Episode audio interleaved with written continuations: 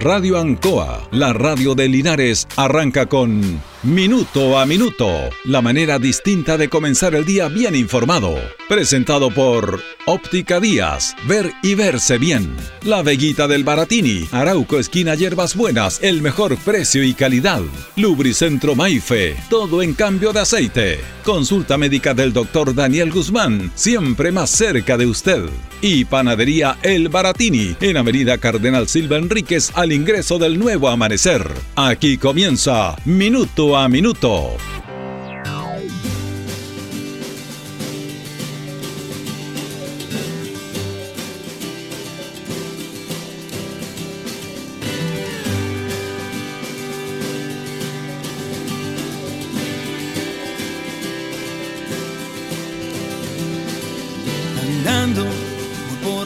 Bueno, estamos, eh, antes de echar a comentar lo que comentamos siempre, estamos preocupados por la alza de casos en Linares del COVID.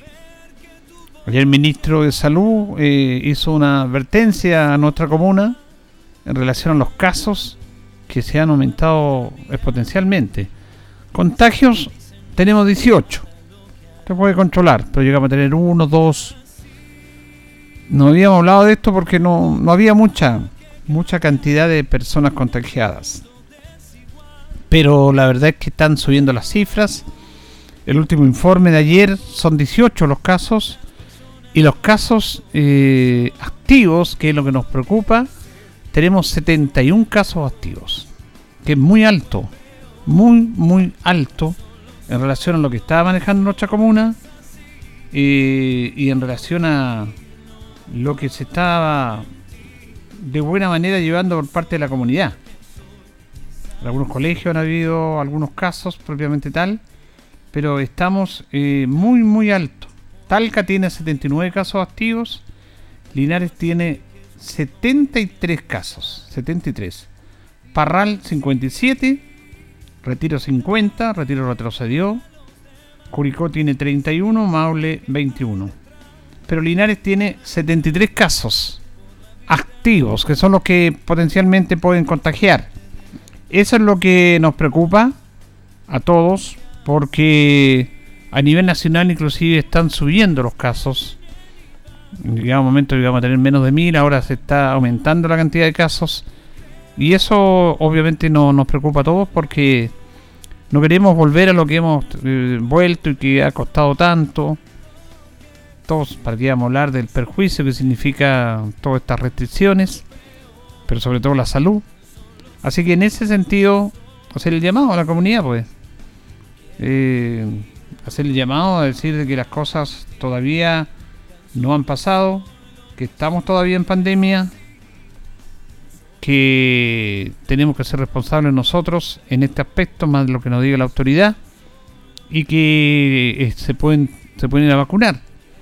Están las vacunas de refuerzo, la vacuna inclusive para los, para los jóvenes también.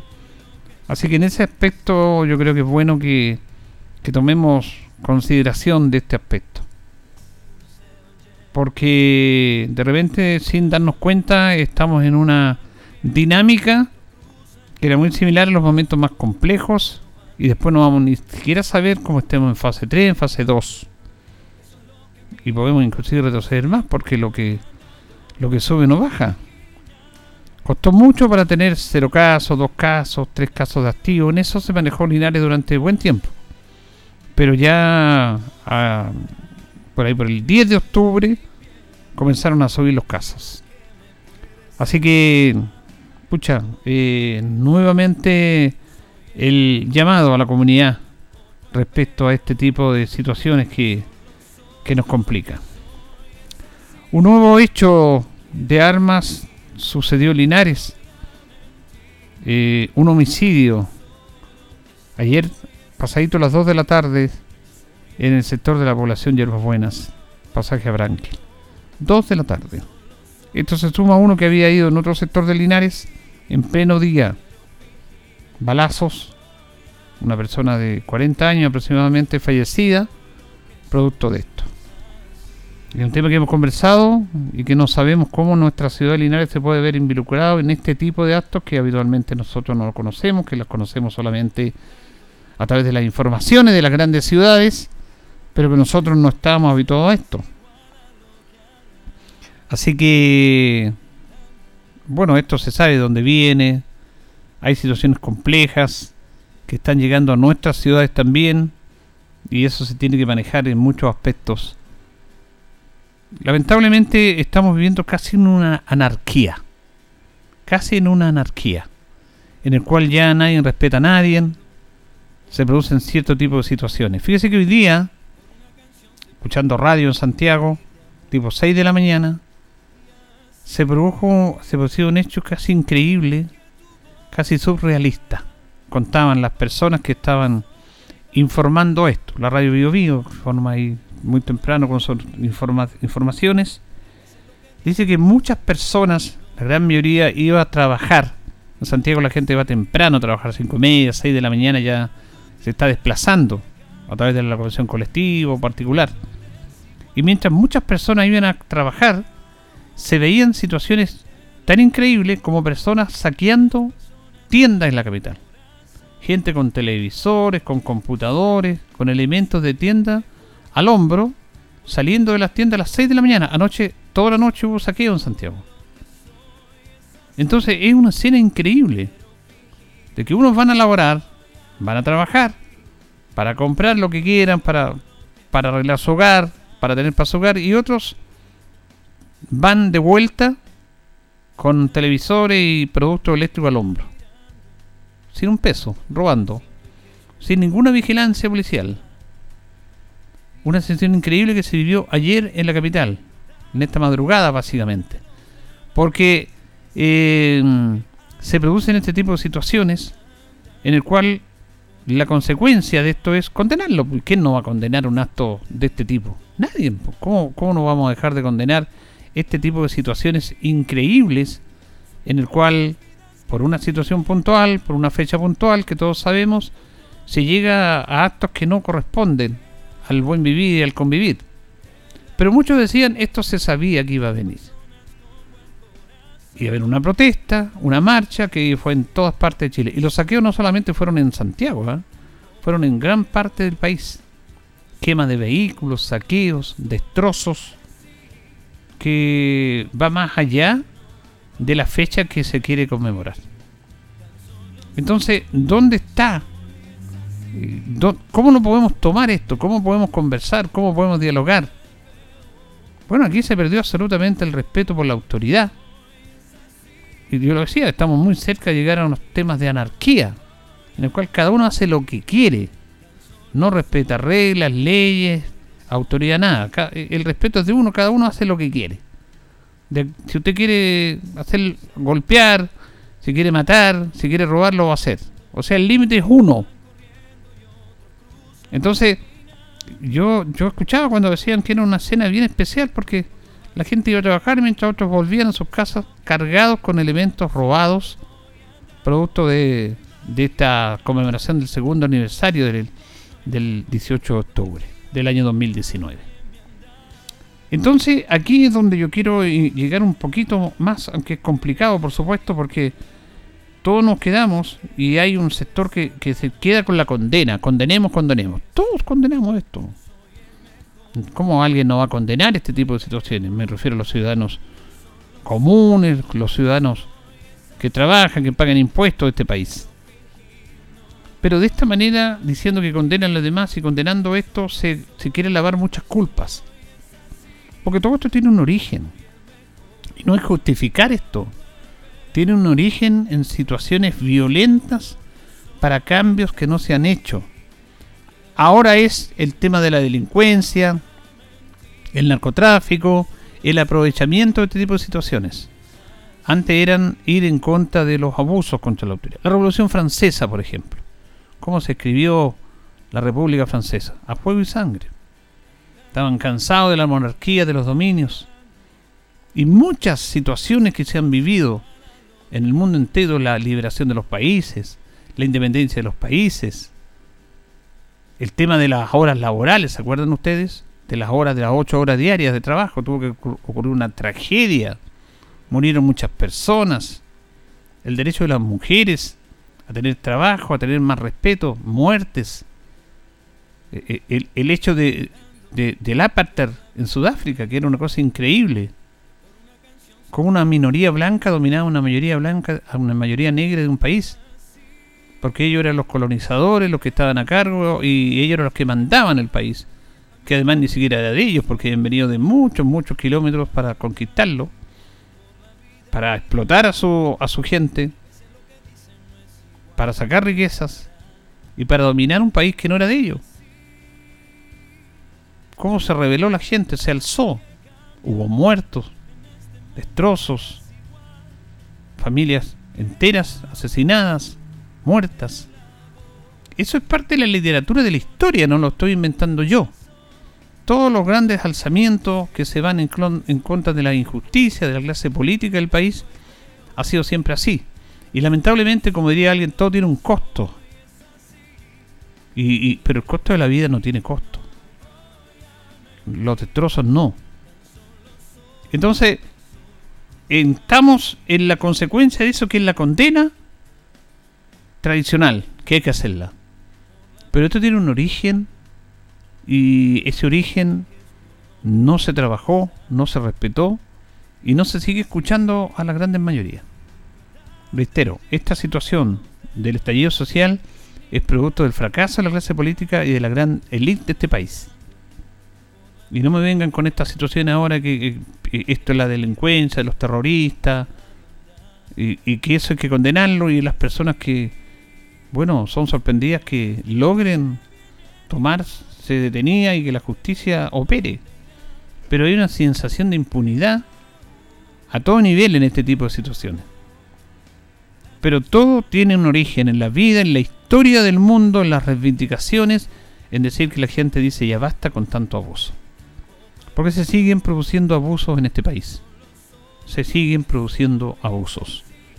Y ahora le dicen a la gente vayan a votar y quieren que con eso se va a solucionar todos los problemas. No se va a solucionar. Esto tiene una dinámica, una dinámica muy compleja en esta sociedad. Muy, muy compleja. Entonces, ¿cómo, cómo le dice usted al ciudadano que saca la mugre trabajando para obtener una miseria de sueldo que situaciones como generales de carabineros, generales del ejército, directores de la PDI, formalizados por, por estar usando fondos públicos que estaban destinados a la seguridad del país, de la ciudadanía y no a los bolsillos de ellos. Y esto no es de ahora, es de mucho antes. Si no hay general director de carabineros en los últimos años que no haya estado involucrado en hechos de corrupción, es un tema triste y lamentable por lo que queremos esta institución es muy triste. Los últimos generales del ejército, también, excepto el actual Ricardo Martínez, formalizado por actos de corrupción, por ocupar dinero que no correspondían a que lo ocupen ellos, sino que correspondían a una defensa de seguridad nacional. Entonces, la gente común y corriente dice, bueno, ellos ganan buenos sueldos, más encima llevan dinero que no corresponde, y aún le piden un montón de situaciones que respete la ley. La respetamos siempre, pero si la gente se cansa. Separamos ahí los ciudadanos comunes y corrientes que son honestos, salieron a marchar una vez más, como lo hicieron muchos el 18 de octubre, de los que aprovechan todo este tipo de situaciones, lumpen, narcotráfico, delincuencia, y que se aprovecha esta situación. Hay que hacer una separación porque hay que hablar claro en este aspecto, porque se quiere mezclar eso que no corresponde con la verdadera esencia de lo que es esta protesta. Esta protesta pide dignidad para los chilenos. Nunca quisieron hacer un cambio en la constitución los políticos, jamás. Lo lograron hacer a través de, del fuego y de, las barricadas. Porque si no, no, habríamos estado votando una nueva constitución, habríamos estado que está todo impecable, que está todo bien, que no hay problema. Entramos, mire, en esa emergencia de un estallido social y en una emergencia de salud o de pandemia, para darnos cuenta muchas situaciones en esta sociedad y para que el Estado realmente fuera en ayuda para los ciudadanos. Tuvo que pasar un estallido social para que la clase política se diera cuenta que, pucha, parece que estamos mal, no estamos tan bien como pensamos, como la gente reclama tanto. Y también esta pandemia para decir hacia dónde canalizamos la ayuda del gobierno del Estado para con sus ciudadanos en una emergencia nacional que es lo que estamos viviendo ahora, es a través de esta pandemia, y una emergencia mundial. Ese es el, tema. Y nos decían los economistas que estábamos impecables, que estábamos con una caja fiscal de ajuste impecable, que nos decían que estábamos en comparación con otros países bien, que Chile estaba creciendo, que la gente tenía muchas cosas, tenía, pero a cambio de qué? A cambio de endeudarse. Solamente de endeudarse. De un sistema en el cual está todo planificado para que usted se endeude y para que esas platas vayan a los grandes componentes económicos de este país, para que sigan teniendo sus riquezas, para que sigan burlando la ley. Mire, esto es increíble, esto de las paraísos fiscales. Eso tiene que es un tema mundial. El mundo, sus organizaciones tienen que ir en contra de eso porque se está defraudando a la sociedad. ¿Cómo pueden haber lugares donde usted no paga impuestos? No puede haber. E, eso tiene que, ser, tiene que terminarse. Pero grandes poderes del mundo que ganan tantos millones para evadir impuestos, bueno, hacen esto todos estos temas. Hay abogados que se dedican exclusivamente a torcer la ley en el pago de impuestos, en todo eso. Tuerce la ley. Se ha ido avanzando, pero muy poco. Yo le hablaba de un tiempo esta parte del FUT, del Fondo de Utilidades Tributarias, que era un incentivo que entregaba el Estado chileno a los, eh, a los empresarios para que si usted tenía grandes ganancias, le iba bien y quería invertir más, usted no pagaba impuestos era exento de impuestos para que usted invirtiera parte de sus ganancias en seguir invirtiendo, en tener una mayor productividad, en por ende estar más empleo, más trabajo. Y era una fórmula para el sentido de los empresarios. ¿Qué es lo que empezaron a hacer los grandes empresarios? De primera, claro, invertían poco y después hacían los lesos y hacían todas estas operaciones especiales en el cual el food, ellos ese dinero no lo invertían sino que hacían una figura especial y esa plata se quedaba para sus bolsillos. Y era legal porque su gente técnica, contadores, abogados, le buscaban, le buscaban todo lo concerniente a que esto fuera legal. Entonces, esa era una farsa. Aprovecharon mucha plata sin pagar impuestos diciendo que estamos invirtiendo y nunca invertían. La plata era para comprar propiedades, para comprar más vehículos, para sacar la plata afuera en paraísos fiscales hasta que por fin se tomó una determinación seria y decente, porque esto también hay que decirlo. Se terminó el foto. Ellos mismos lo arruinaron, porque se estaba perdiendo el objetivo por el cual había sido instaurado. Siempre buscando esto. ¿Para qué? ¿Para qué tanta trampa? ¿Para qué querer más y más? Todas estas personas que se han visto involucradas en actos de corrupción son gente, gente que vive bien que ganan millones y millones mensuales, que terminan de trabajar y tienen una pensión, pero de privilegio. Pero no, quieren tener más. ¿Para qué digo yo? Bueno, el poder, pues. El poder económico, el, el, estar en las grandes orbes. Este país también es un país de apellidos, es un país de familias que se domina. Algunas familias, algunos apellidos tienen privilegios sobre otros. Este país tiene privilegios para, para, para las personas que nacen en algunos sectores, las personas que nacen privilegiadas bajo el alero de, familias ricas, bueno, tienen más beneficios ya del hecho de ser beneficiadas por el hecho de estar en una familia rica.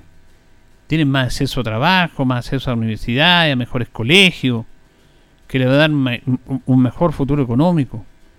Y, claro, cuando se tiene que elegir entre una ciudadano común y corriente para optar a un cargo a grandes empresas, eligen, bueno, las familias que están en torno a esto, pues. Y al final se deja a las a los meritocracia, porque esta es una mentira lo que han dicho los defensores de este libre mercado que dicen esto es sirve para que las personas por sus propios méritos avancen. Eso es mentira. Es mentira. Dígale a usted a un joven de un sector popular si puede acceder a un gran cargo a pesar de que tenga buenas notas, si es que llega a la universidad, si sale bien de la universidad, si obtiene su título, va a trabajar en una de estas grandes empresas. Lo dejan para el final de la lista si es que queda. Porque primero están mis apellidos. Esto es de apellido. Es de familias. Entonces, este país, en esta instancia, y no se trata que seamos todos iguales, porque eso no puede ser, se cansó de esto pues, y, vemos consecuencias como robo absurdo, quemas, ¿para qué? No tiene sentido, claro que no tiene sentido.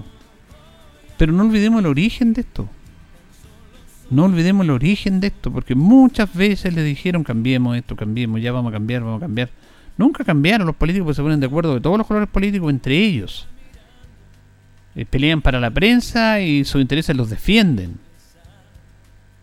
Por eso es importante esto de la convención constitucional, que cambie una forma de tener que tiene este país. Tribunal constitucional, para defender los más poderosos. Ahí se puede eliminar el Tribunal Constitucional, que vota políticamente, porque además está políticamente, sus integrantes son nombrados equilibradamente un sector político y otros sectores políticos. Entonces, ¿por qué siempre los mismos? ¿Por qué siempre los mismos en este aspecto? Así que esta escena surrealista de personas yendo a trabajar en la capital y otras mientras tanto llevando cosas en su hombro, saqueando tiendas, bueno, es una realidad que el surrealismo se empieza a escudriñar y a saber por qué pasa esto. Porque siguen y van a seguir yendo miles y millones de chilenos a trabajar honestamente. Pero ellos son los más vulnerables, los que más lo han perjudicado, los que no lo escuchan. Ellos se cansaron a través de una simple marcha, no de la destrucción, de una simple marcha. E incluso de situaciones puntuales que tienen que ver con ya no creerle a la clase política de no creerle a la clase política. Y es lamentable porque la política debe ser justa y necesaria para el desarrollo de una sociedad. No tenemos una política pública con buenos políticos. El desafío de todos, eh, pero nos quedamos lamentablemente siempre en lo mismo. Autoridades que deben garantizar la seguridad de un país no la garantizan. Bueno, lo que hacen es vamos a hacer una querella y condenamos y tenemos que condenar. Le dicen además condenen. ¿Y qué sacamos con condenar? Hay que actuar. Imagínense la macrozona del sector de la Araucanía, toda esa zona. Quemaron camiones ayer, retroexcavadoras con militares ahí presentes. Y, con un mensaje claro, no los queremos, váyanse de aquí. Y van a seguir estos actos que nadie, nadie, nadie está de acuerdo. Pero se preguntan, ¿por qué pasa esto? ¿Por qué pasa esto? Todo tiene un origen. Todo tiene un origen. Y, mientras estemos analizando las consecuencias y no el origen, vamos a seguir deteriorándonos. Con narcotráfico, con asesinatos en Linares, en plena luz del día, en sectores populares, de gente trabajadora, con el miedo de que hay balaceras. Bueno, está llegando acá esto. Todo tiene su origen. Y mientras no ataquemos el origen, vamos a tener que seguir preocupándonos. Señoras y señores, estos comienzos con valor agregado de minuto a minuto en la radio Ancoa son presentados por Óptica Díaz, que es ver y verse bien.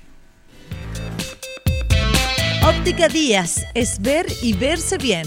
Usted ya nos conoce, somos calidad, distinción, elegancia y responsabilidad. Atendido por un profesional con más de 20 años de experiencia en el rubro convenios con empresas e instituciones. Marcamos la diferencia. Óptica Díaz es ver y verse bien. Buenos días, gusto saludarlo. Ya comenzamos minuto a minuto de la radio Ancoa, martes 19 de octubre, junto a don Carlos Agurto y en la coordinación. Hoy día saludamos a los Renatos que están de neumático. Es el día 292 del año. Eh, tenemos 9 grados de temperatura lineal, tiene una máxima de 27 despejado. Ahí me decía Carlito que parece que ahora recién como que está llegando la primavera, a veces se afirma. Eh, también nos acompaña Tentaciones, ¿ah? Tentaciones, todo en tortas, dulces, pasteles, empanadas. Estamos ubicados en Jumbel 579. Tentaciones, estamos trabajando para usted. Vamos a ir a la pausa y ya retornamos. Estamos en Minuto a Minuto en Radio Ancoa. Radio Ancoa. La mejor manera de comenzar el día informado. La consulta médica del doctor Daniel Guzmán siempre más cerca de usted. Se atiende por FONASA, ISAPRE, DIPRECA, CAPREDENA y particular. Se hacen lavados de oídos. El doctor Daniel Guzmán lo espera en Kutmoller 333 frente a la plaza. Lubricentro Maife, todo en cambio de aceite. Le dejamos su vehículo como nuevo. Personal calificado, una atención cercana, convenios con empresas e instituciones. Maife, el lubricentro de Linares, ubicado en Esperanza 633, entre Lautaro y Yumbel. La panadería del Baratini, el mejor pan, tortas, pasteles, brazos de reina de nuestra propia elaboración. Abarrotes, cecinas, frutas y verduras. El mejor precio y la mejor calidad. Lo esperamos en Avenida Cardenal Silva Enríquez, al ingreso del nuevo amanecer. Estamos a su servicio. Óptica Díaz es ver y verse bien. Usted ya nos conoce, somos calidad, distinción, elegancia y responsabilidad. Atendido por un profesional con más de 20 años de experiencia en el rubro, convenios con empresas e instituciones. Marcamos la diferencia. Óptica Díaz es ver y verse bien. Bueno, fíjese que se entregan eh, recursos denominados a muchas organizaciones, Fondo Presidente Social Presidente de la República, para apoyar a muchas organizaciones, plata del Estado, para gente organizada y para que se desarrollen como corresponde. Se hicieron entrega a 40 organizaciones de la provincia de Linares de estos fondos. Vamos a escuchar al delegado regional presidencial Juan Eduardo Prieto, que se refiere a este apoyo a estas organizaciones sociales en nuestra provincia. Bueno, efectivamente estamos muy contentos de seguir apoyando a las distintas organizaciones, distintos líderes sociales que tenemos en nuestra región del Maule. Precisamente hoy día aquí en la provincia de Linares estamos entregando cerca de 40 agrupaciones, más de 17 millones de pesos para seguir fortaleciendo a, las agrupaciones y a aquellas personas que, han aportado tanto para seguir sacar adelante los distintos sectores de, de las distintas comunas de la de, aquí de la provincia, por lo tanto seguiremos desde el gobierno fortaleciendo eh, a través de distintas iniciativas y proyectos eh, para sacar adelante, sobre todo en periodo de pandemia, eh, a este, estos líderes sociales que, hoy día tanto aportan a nuestra sociedad. El llamado de los dirigentes a que sigan trabajando unidos con ustedes, con los vecinos, para poder mejorar la calidad de vida. Sí, efectivamente, esto es una cadena que, aquí parte por los dirigentes sociales, que son las primeras personas que están en primer minuto con las necesidades de las distintas realidades, por eso que el trabajo en coordinación junto a los concejales, alcaldes, a los parlamentarios, a los consejeros regionales para ir en ayuda y fortalecer estas agrupaciones es, fundamental. así que seguiremos trabajando ya sea a través de este fondo, distintas otras iniciativas para seguir fortaleciendo el trabajo que realizan día a día nuestros dirigentes. Por su parte, el senador Rodrigo Galilea, senador por el también se refiere a este aporte del Fondo Social Presidente de la República estos fondos, presidente de la República, tienen por objeto apoyar a organizaciones, muchas de ellas muy pequeñas, que no acceden normalmente a fondos. Así que quiero, uno, agradecerle al presidente Piñera esta labor de entrega de recursos en toda la región del Maule y también agradecerle a los dirigentes de estas pequeñas organizaciones. Hay grupos de adulto mayor, hay hogares de ancianos, hay organizaciones de pueblo originario, clubes deportivos, en fin, todos ellos preocupados, postulando encima de mejorar su propia organización social. Así que un agradecimiento a los dirigentes y de nuevo al presidente de la República por haber apoyado a las organizaciones del Maule Sur. También el delegado provincial eh, Pablo Sepúlveda se refirió a esta actividad de entrega de fondos. Una actividad muy importante en donde tuvimos oportunidad de entregar los cheques asociados al programa del 10% presidente de la República a diferentes organizaciones, más de 40 organizaciones de la provincia de Linares, que viene a fortalecer el trabajo que desarrollan día a día con las comunidades en territorios muy apartados. Un reconocimiento también a los dirigentes, que en su mayoría son mujeres, que hacen un esfuerzo por construir una sociedad más justa, más inclusiva y más equitativa en nuestra provincia. Y también fue favorecida la Asociación Indígena de la Comuna de Longaví, cuya presidenta Francisca Guanagal dice que está bastante contenta y qué es lo que van a hacer con estos fondos. Soy presidenta de la Asociación Indígena de la Comuna de Longaví. Eh, estoy agradecida por el, por el cheque que nos dieron hoy día, que nos va a servir mucho en tiempos de pandemia, que se ha pasado difícil. Eh, nuestros socios estamos recién partiendo con un emprendimiento que es nuestra ruca ancestral eh, donde esto nos servirá para implementar nuestra ruca, para comprar nuestros productos y así vender nuestros productos a futuro. Así que estoy muy agradecida con la oportunidad que nos dieron las autoridades con este proyecto. ¿Qué productos también van a vender? ¿En qué lo van a invertir? Nosotros a futuro vamos a vender todos los productos relacionados con nuestra cultura. Eh, vamos a vender los, los, telares, las gredas, los tallados de madera y esto nos va a servir mucho porque nos va a implementar, es para la implementación de nuestra ruca, así que estamos felices por este, por este beneficio que nos entregaron. Muchas gracias. Bien, bien para estas organizaciones, que es un tema de año, este viene el Fondo Presidente Social de la República para entregar a diferentes organizaciones recursos para que se puedan desarrollar en las actividades que ellos, que ellos quieren. Vamos a ir a la pausa con los titulares del diario El Heraldo. Eh, bueno, nuevo homicidio, investigan PDI Fiscalía en la ciudad de Linares. Volcamiento en el sector precordillerano movilizó bomberos. Presidenta del Senado a dos años de estallido social. Debemos ser capaces de construir un nuevo país. En Linares se realizó acto comunitario para recordar los dos años del estallido social. Exitoso segundo trekking de limpieza en el sector del puente Malcho en Longaví. Tras el empate de los albirrojos y la derrota de Pilmahue, quedaron con igualdad de puntos, se refieren a la lucha por mantener la categoría en la tercera división. Delegado Prieto entregó recursos a más de 40 organizaciones sociales de Linares. Autor linarense nos adelantó el fenómeno de Carmen Mola. Municipios maulinos y gobierno regional buscan retrasar el traspaso de la educación al nuevo sistema educativo. Este es un tema que lo hemos hablado otras veces y que está tomando fuerza. ¿eh? El traspaso de la de los sistemas educacional a las agencias locales de educación que ha motivado bastante protesta que es complejo y que quieren no solamente retrasar, sino que quieren eliminar. Eh, se están haciendo movilizaciones respecto a este tema. Y lo de Deportes Linares, eh, hablábamos ayer en el programa deportivo que todavía no está la autorización para jugar con público el partido del sábado a las 4 de la tarde, que es el último partido de Linares con Pilmahue. Juegan los dos equipos que tienen que mantener la categoría. Baja uno, el último, los dos van últimos con 5 puntos, pero Pilmahue tiene una mejor diferencia de gol que el elenco albirrojo. Por lo tanto, el empate le favorece a ellos. Linares tiene que ganar, por la diferencia que sea, para salvar la categoría. Y el otro aspecto es que se estaba trabajando para tener 500 personas como aforo, pero todavía no llega la utilización de la tercera división. No se pueden dar precios ni nada de eso porque no saben el aforo. Eh, incluso por ahí la gente de la tercera división decía que a lo mejor Linares podía jugar hasta sin público. Pero esperamos que hoy día se, se resuelva este tema, que se le dé la autorización del Comité Sanitario y de la Tercera División para que Linares juegue su último partido con público, para que ya los dirigentes puedan dar a conocer dónde, cuándo y a qué valores puedan comprar las entradas a las personas que quieran apoyar a Linares en su último partido. Vamos a la pausa y ya retornamos. las personas con buen corazón.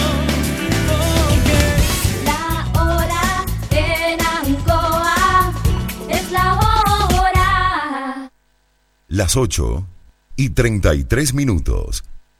Han sido tiempos difíciles, de incertidumbre, porque las ventas han bajado, hemos tenido miedo y preocupa no saber cuándo las cosas mejorarán. La pandemia nos ha afectado a todos. Me acerqué a Oriencop buscando una solución y mi sorpresa fue enorme. Entendieron de inmediato mi situación y juntos buscamos la mejor alternativa para salir adelante con mi negocio. Reactiva tu negocio con Oriencop. Solicita tu crédito microempresas de 14 millones en 48 o 60 cuotas con una tasa súper baja. Oriencop, cooperativa de ahorro y crédito.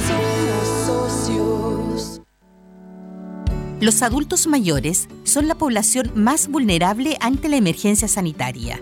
Por eso, el Gobierno Regional del Maule, junto a la Federación de Uniones Comunales de Clubes de Adultos Mayores del Maule, impulsan un proyecto que permitirá desarrollar talleres vía remota para reforzar las medidas preventivas establecidas por las autoridades sanitarias Además, se entregarán 24.000 kits de protección y 900 dispensadores de alcohol gel a los clubes de adulto mayor de la región. Cuidémonos entre todos.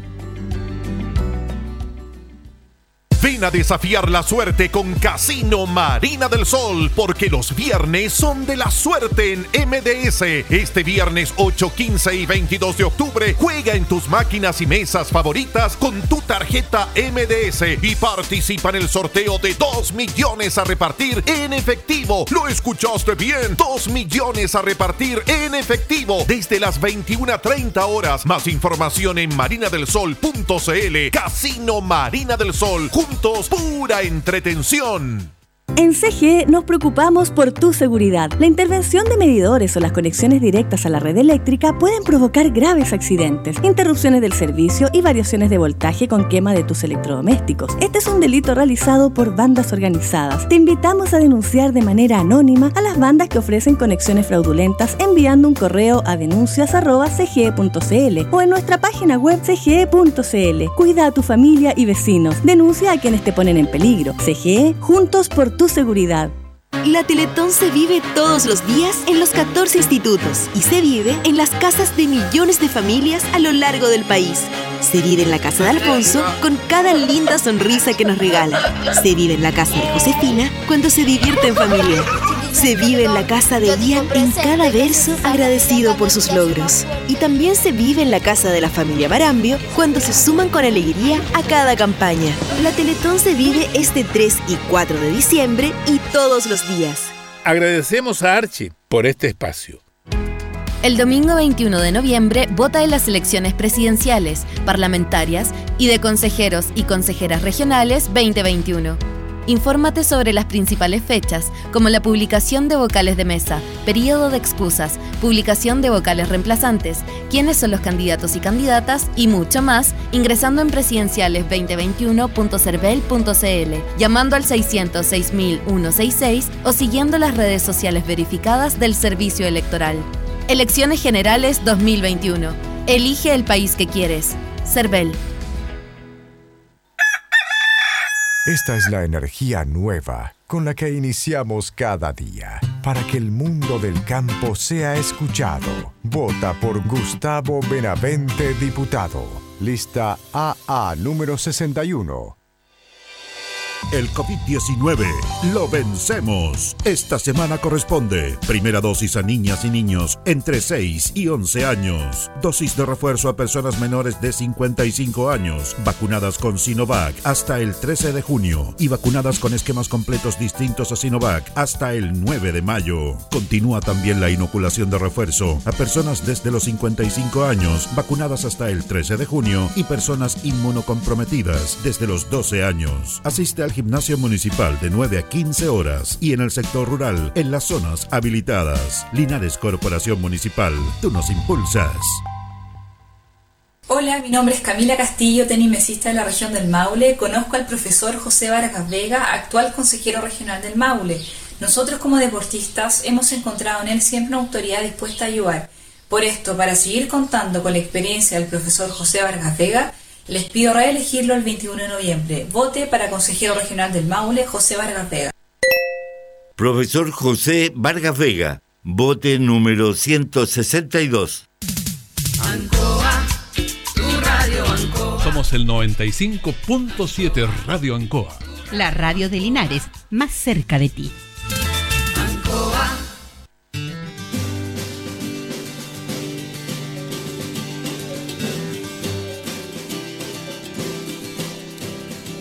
Bien, continuamos en minuto a minuto en la radio Ancoa. Ya nos están separando 22 minutos para las 9 de la mañana. Estamos junto a don Carlos Agurto ahí en la coordinación y vamos a establecer un contacto con el concejal Jesús Rojas Pereira, a quien saludamos, le damos los buenos días. ¿Cómo está, concejal? Buenos días. Don Julio Guayo, muy bien, muy contento, un día maravilloso que ya eh, uno puede mirar con colores y por lo tanto eh, con buen ánimo también. Así es. Eh, quería primero echar afuera de los temas locales que vamos a tocar, concejal, eh, que nos hiciera una reflexión en relación a este segundo aniversario del 18 de octubre y a este tipo de situaciones de violencia que se volvieron a dar con saqueos, con situaciones lamentables eh, que se han dado en, muchas ciudades. ¿Cuál es su reflexión respecto a este tema? Bueno, por supuesto que lo que ha motivado toda esta revuelta o como algunos le quieran llamar, este movimiento social eh, lo que lo motiva es eh, una eh, un sentido de injusticia, de inequidad y de grandes diferencias entre los ciudadanos. Y esto genera, mm, ¿no es cierto?, rabia, genera ganas de lucha, sin duda comprensibles. Yo estuve en cada una de las marchas del 18 de octubre eh, en la plaza, en la calle, en las noches. Eh, pero lógicamente lo que nosotros eh, queremos atacar no se puede hacer por medio de la destrucción de las cuestiones que son comunes a todos.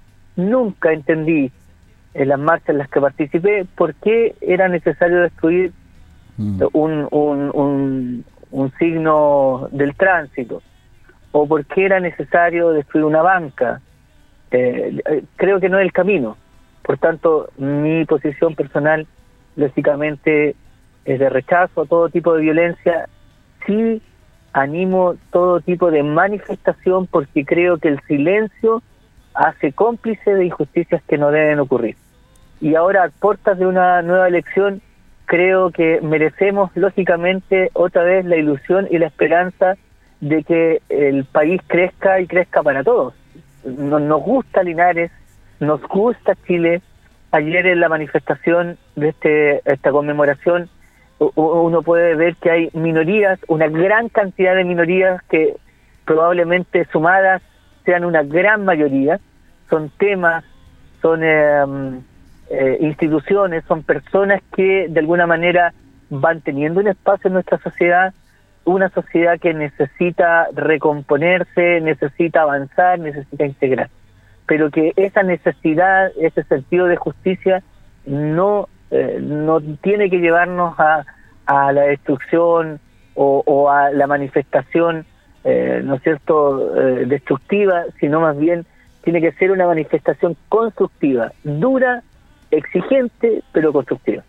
Así es, porque lamentablemente también en este aspecto se habla de las consecuencias y el gobierno, claro, dice condenemos estos hechos, estos hechos pero nadie habla del origen, eh, porque el origen es lo importante, pero se desvía, como bien lo dice usted, esta situación, hablando de las consecuencias, de la destrucción, de todo lo que ha pasado, cuando el origen es eh, justamente lo que está pidiendo la sociedad, y se pierde un poco el foco. Claro, hay grupos que entienden, entienden que, y lamentable, ¿eh? Que, que el mundo como está no es bueno y por tanto hay que rehacerlo y en ese rehacerlo eh, quieren destruirlo, pero pero es una minoría. Yo creo que la gran mayoría de las personas que se manifiestan son pacíficas, requieren cambios, los exigen con claridad y no están destruyendo. Ahora estamos a puertas, concejal, comenzamos con el concejal Jesús Rubén Pereira, de una elección presidencial eh, de diputado y core en nuestra región, porque hay senadores, pero en nuestra región no se, no se eligen senadores. Eh, ¿Cómo ve ese proceso? ¿Cree usted que la gente pueda participar? ¿Que tenga claro lo importante es participar en esta instancia? Digámoslo de esta manera, don Julio. Este, este 21 de noviembre se elige presidente, se eligen diputados en nuestra zona y core. Con participación o sin participación se eligen. Por tanto, es ahí eh, el gran desafío. A muchos que con la calculadora en mano les conviene que participen los de siempre. Mm. A la democracia creo que le motiva, la desafía a que participen todos aquellos que tienen la opción de participar.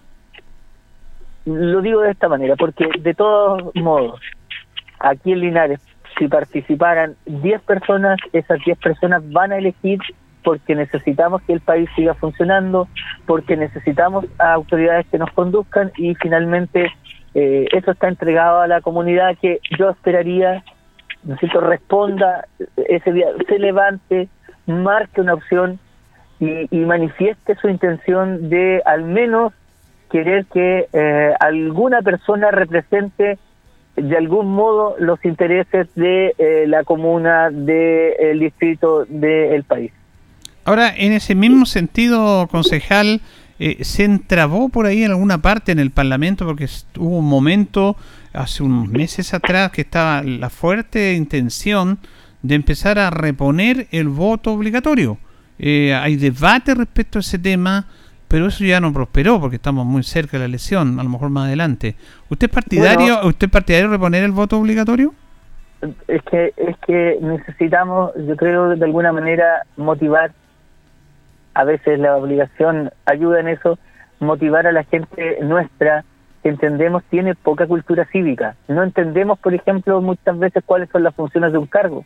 Mm. Y nosotros mismos, ciudadanos, vamos alimentando las malas prácticas de la política. No, eh, nos gusta que nos regalen cosas, nos gustan que nos den, que nos ofrezcan cosas y finalmente la política se va transformando en eso. Cuando hay eh, tareas que son bien fundamentales, lógicamente para el presidente, aún más para los parlamentarios y por qué no decirlo en los CODES también. Es decir, hay acciones que son concretas, la ley los define bien y, y muchas veces le va mejor al candidato no siempre que tiene una mejor expresión y experiencia en el en el cargo al que se va a desempeñar, sino el que ofreció, el que mostró, el que gastó más. eh, eh, lamentablemente funciona así.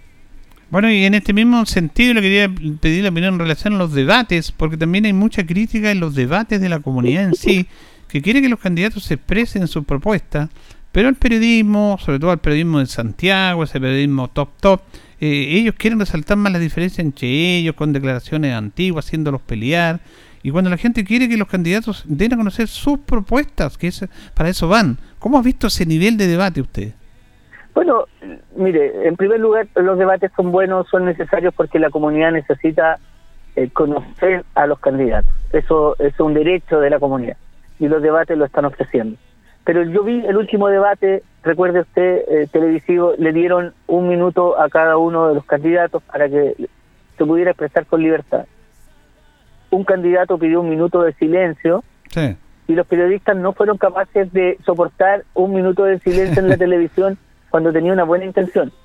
Muchos aprovecharon su minuto para saludar, para exponer, para mm, de alguna manera presentarse, lo que no le pareció bien a algunos periodistas porque sintieron que ninguno peleó. Entonces, finalmente van generando un, un- un mercado del conflicto en política y, y lo que parecen propuestas no les son tan atractivas y por lo tanto generan este tipo de, de conversaciones, de diálogos enfrentados que la verdad no nos gustan tanto los debates. Sí, lo que nosotros quisiéramos escuchar es la, la opinión y la opción que tienen de proyecto para Chile. Así, eso es lo que espera la comunidad, pero lamentablemente no se ha dado. Bueno, ustedes obviamente como Democracia Cristiana están con la candidatura de Yanna Proboste y están aquí también, tienen apoyos a candidatos a diputados y a candidatos a core.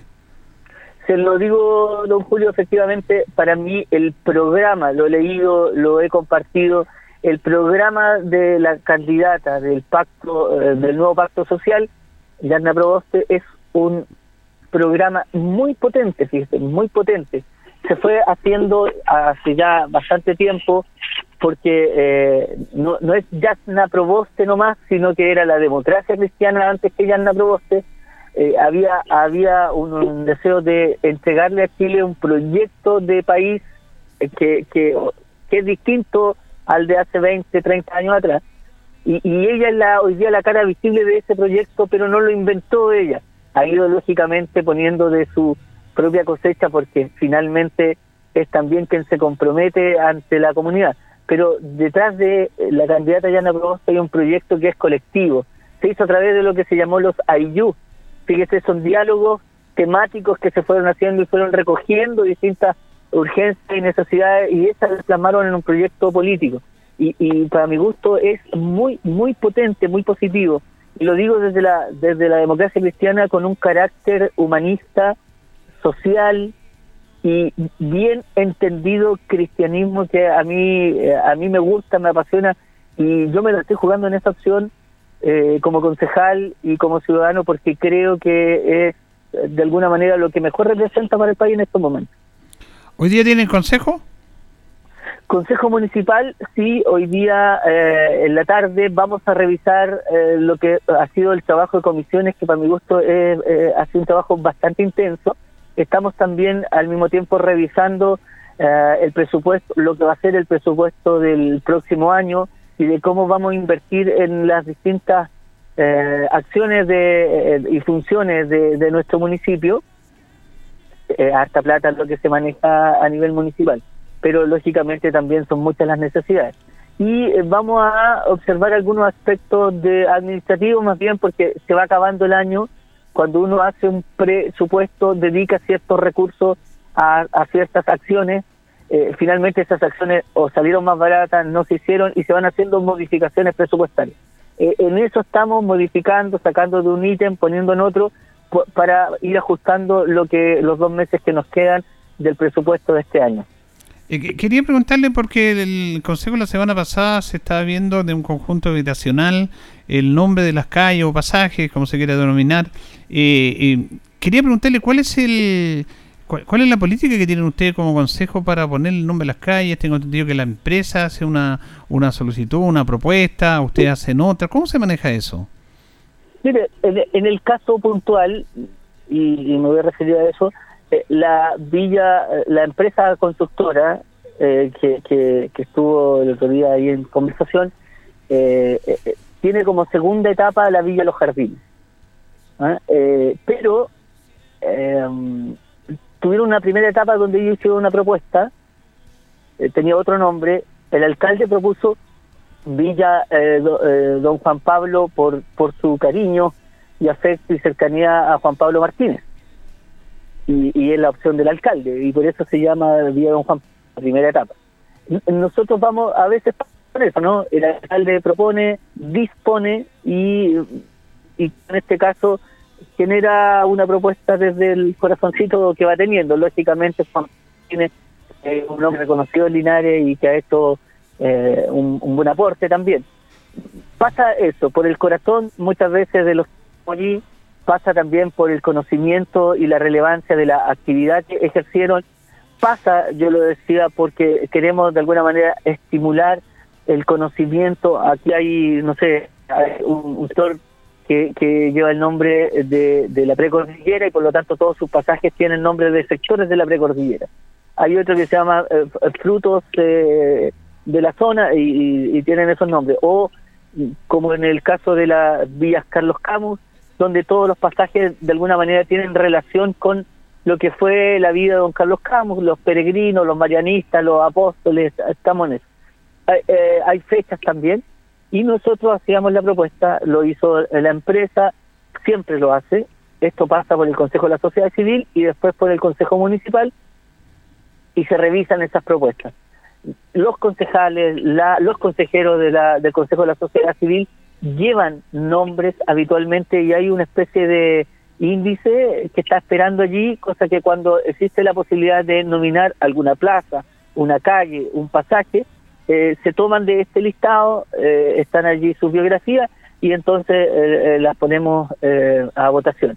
Y fue el caso este eh, de que desde la empresa hacían referencia a la calle Carabinera Norma Bastia, a nosotros nos parecía bien, el alcalde hizo otra propuesta que nos pareció eh, mejor en el sentido de que un homenaje a la carabinera eh, no situarla hoy día nomás en esa calle, sino que era buscar la alternativa de homenajearla de, de una manera mm, que tuviera más fuerza, más sentido y que fuera de alguna manera también con un carácter afectivo. Y ese fue el compromiso. Es decir, no es que le hayamos dicho que no, sino que esta vez no y busquemos una alternativa que sea mejor. Correcto. En eso quedamos, ese fue el compromiso del Consejo. Se queda bastante claro. Eh, preguntarle finalmente, no- nos estamos preocupando porque ustedes vieron ahí como Consejo Municipal este tema de la pandemia, tuvo que destinarse de, de recursos para las personas que estaban complicadas y lamentablemente en Linares en los últimos casos, tanto así que el ministro nos llamó la atención, está subiendo mucho sus casos y sus casos de, de casos activos también. Lamentablemente no hemos relajado en, en cuanto a la pandemia y lógicamente las medidas básicas siguen siendo las mismas.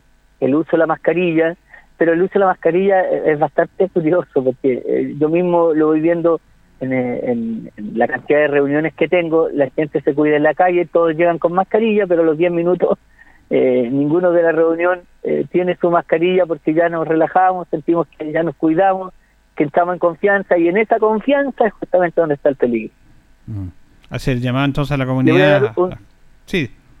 Sí, sí, y perdone que vuelva atrás, eh, no lo dijimos públicamente porque era una materia que se estaba tratando, pero o- eh, mire, la misma empresa que propuso el, el nombre de la Carabinero eh, y por qué, entre otras cosas, nosotros asumimos buscar otra alternativa eh, que fuera mucho más viable, es que hoy día la misma empresa se ha declarado en quiebra. Tiene una deuda tremenda, ya tres, cuatro eh, meses con sus trabajadores, con sus proveedores, y esa, eh, esa villa que iba a llevar esta nominación está hoy día eh, estancada. ¿ya? Las casas no están construidas, la calle tampoco, la nominación que nosotros íbamos a votar era para cuando estuviera lista, pero teniendo estos problemas de quiebra y de no pago, eh, eh, usted entenderá que además se iba a sumar casi un problema ahí Claro. eh, como de mala suerte, después iban a decir quizá otra cosa. Pero en la realidad eso está pasando hoy día y, y- y nosotros vamos teniendo eh, varios elementos que son los que en el fondo eh, conjugamos, medimos para poder hacer estas nominaciones. Y en ese caso, lamentablemente, eh, al mismo tiempo que hacían su propuesta, que a nosotros, insisto, nos parecía bien, pero era un proyecto que, que estaba teniendo esta otra lastre de, de no pago y de responsabilidad frente a sus trabajadores y a sus proveedores. Sí, es una pena, indudablemente, una situación que lamentablemente con ese tema de la inflación, de los materiales, no hay excusa, pero se y está no son dando. solo no son solo ellos también todas las familias que han aportado han apostado a tener su casa propia ahí Claro. y que ahora van a ver truncado el sueño de que se la entreguen al corto plazo Así es. Le agradecemos esta conversación al concejal Jesús Rojas Pereira con los auditores Minuto a Minuto en la radio en Con esta mañana, día martes. Gracias, concejal.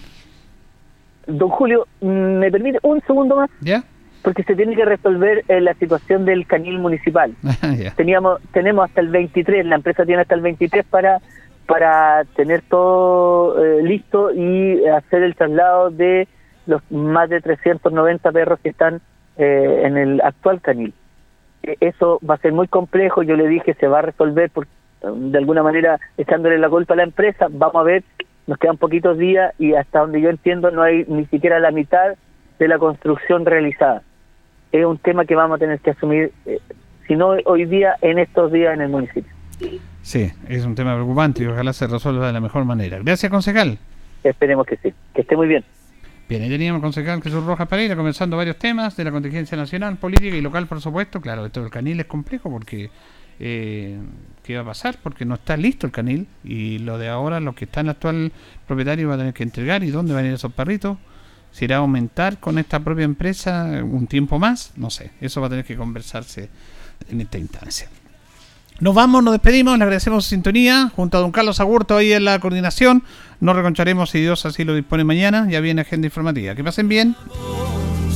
de las personas con buen corazón.